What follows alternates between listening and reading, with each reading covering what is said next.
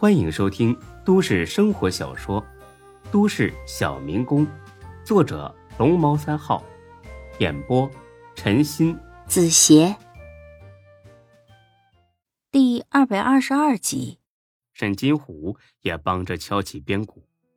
孙老弟，这对赵海洋来说也是最好的选择，他自己肯定会明白的。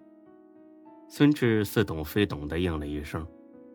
他纳闷的是，这些和自己有什么关系呢？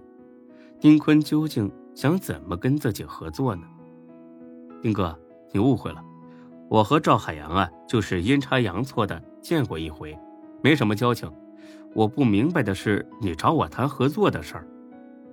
沈金虎听罢，大笑起来：“哈哈哈，孙老弟呀，你真是个实在人呐！丁哥呢，想入股你的火锅店。”帮你打造一个火锅帝国，多了不敢说。现在真是开上二十家再说吧。火锅帝国，这名字听起来蛮霸气的，但是无功不受禄。他对丁坤的那点帮助，不值得得到这么大的回报。丁哥，不是我不识抬举，只是我觉得店里现在都挺好的，我没打算跟任何人合伙。沈清虎呢，似乎早就知道孙志会拒绝。孙老弟，我说句难听的，也是实在的，小船怕风浪。这个年代做生意要学会抱团取暖。孙志倒是很赞成他这个观点，但是孙志还知道另外一句话：小船怕风浪，大船难转弯。更主要的是。虽然他对丁坤很有好感，但并没有要和他一起做生意的打算。在经济上的牵扯之火很容易反目成仇，不如维持现在的这种状态。丁哥，谢谢你的好意了，很抱歉，我还是不能答应。被拒绝了的丁坤也没太大反应。啊，没事既然你有自己的想法，我也绝对不会勉强你。不过还有件事儿，你必须得答应我。孙志很为难的看了他一眼：“什么事儿啊？陪我喝两杯，这总可以了吧？”“哎呀，你吓我一跳！这个当然没问题啊。”虽然孙志拒绝了丁坤的好意，但是这顿饭呢，仍然吃得很热闹和气。由此啊，也能看出丁坤是个心胸豁达的人。饭后。沈金虎让沈金龙亲自开车把孙志送到小区门口。孙志下了车，很诚恳的冲着沈金龙伸出了手：“龙哥，以前的事儿，我对我得罪了，谢谢你大人不计小人过。李大毛那事儿，要不你打我一顿算了。”沈金龙象征性的打了他肩膀一拳：“好了，扯平了，以后就是好朋友啊。”你忙着吧，我走了。丁哥说的那事儿，你再好好考虑考虑。有的人一辈子也碰不上这种机会，你要好好把握。哎，好，我会考虑的。对了，有时间呢，来我店里吃饭啊。哎呀，会来的。走了。为了表示尊重，直到沈金龙的车消失在街角，孙志这才进了小区。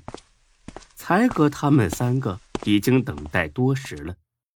见孙志一脸轻松，还全身的酒气，才哥兴奋的踢了欢子一脚。我操！我怎么说来着？孙志一定能摆平赵海洋。欢子立刻还了他一脚。你抖什么机灵啊？这是人家天师说的。嘿嘿，这个时候分什么你我嘛？都是自己人嘛。去你妈的贱人！才哥白了眼欢子。老子不和你计较。哎，孙志，你快说说，赵海洋都怎么说的呀？孙志把过程一五一十的说了。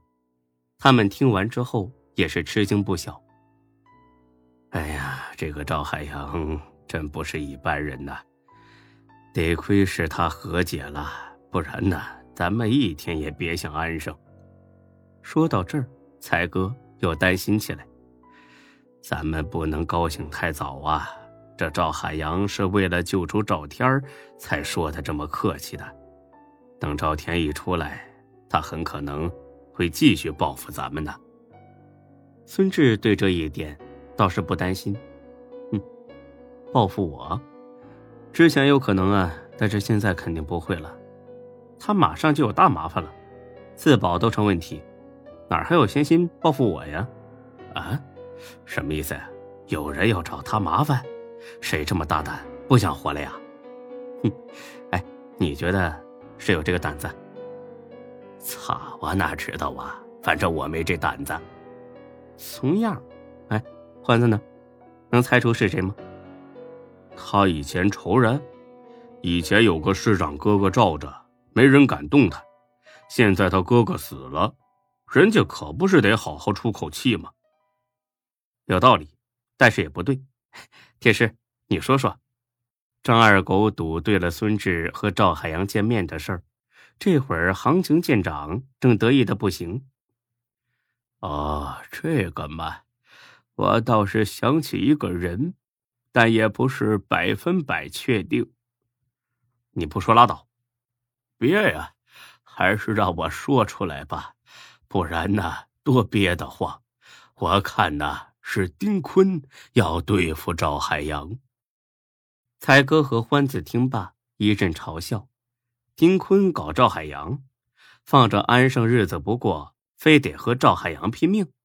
他吃饱了撑的。”孙志却是很惊讶，看来他真的低估了张二狗的能力。张二狗已经活了大半辈子了，吃的盐比孙志他们吃的饭多。走的桥比孙志他们走的路多，再加上他是个算命看相的，形形色色的人都有接触，自然更擅长揣测别人的心理。你为什么怀疑是丁坤呢？张二狗见状，以为自己猜错了。啊，不是他吗？孙志有意想听听他的想法。不是他，但是我想知道。你为什么觉得是丁坤呢？张二狗点上一根烟，不屑的哼了一声：“ 哎呀，铁师，你这样就没劲了吧？哎，你猜错了，你也不用这么生气吧？我不是哼你，我是觉得丁坤也不过如此。我要是他，一定会趁着这个机会吞并赵海洋的天龙地产。”孙志更吃惊了。这不就是丁坤的计划吗？哎，说说，你跟我说说。你想啊，这丁坤是做娱乐产业的，什么会所、洗浴中心、KTV、酒吧，这些产业呀，越来越难做。这个你明白吧？孙志明白，但凡做这种行业的，多少都带点色情。打法律的擦边球，否则根本没法继续维持下去。本集播讲完毕，谢谢您的收听，欢迎关注主播更多作品。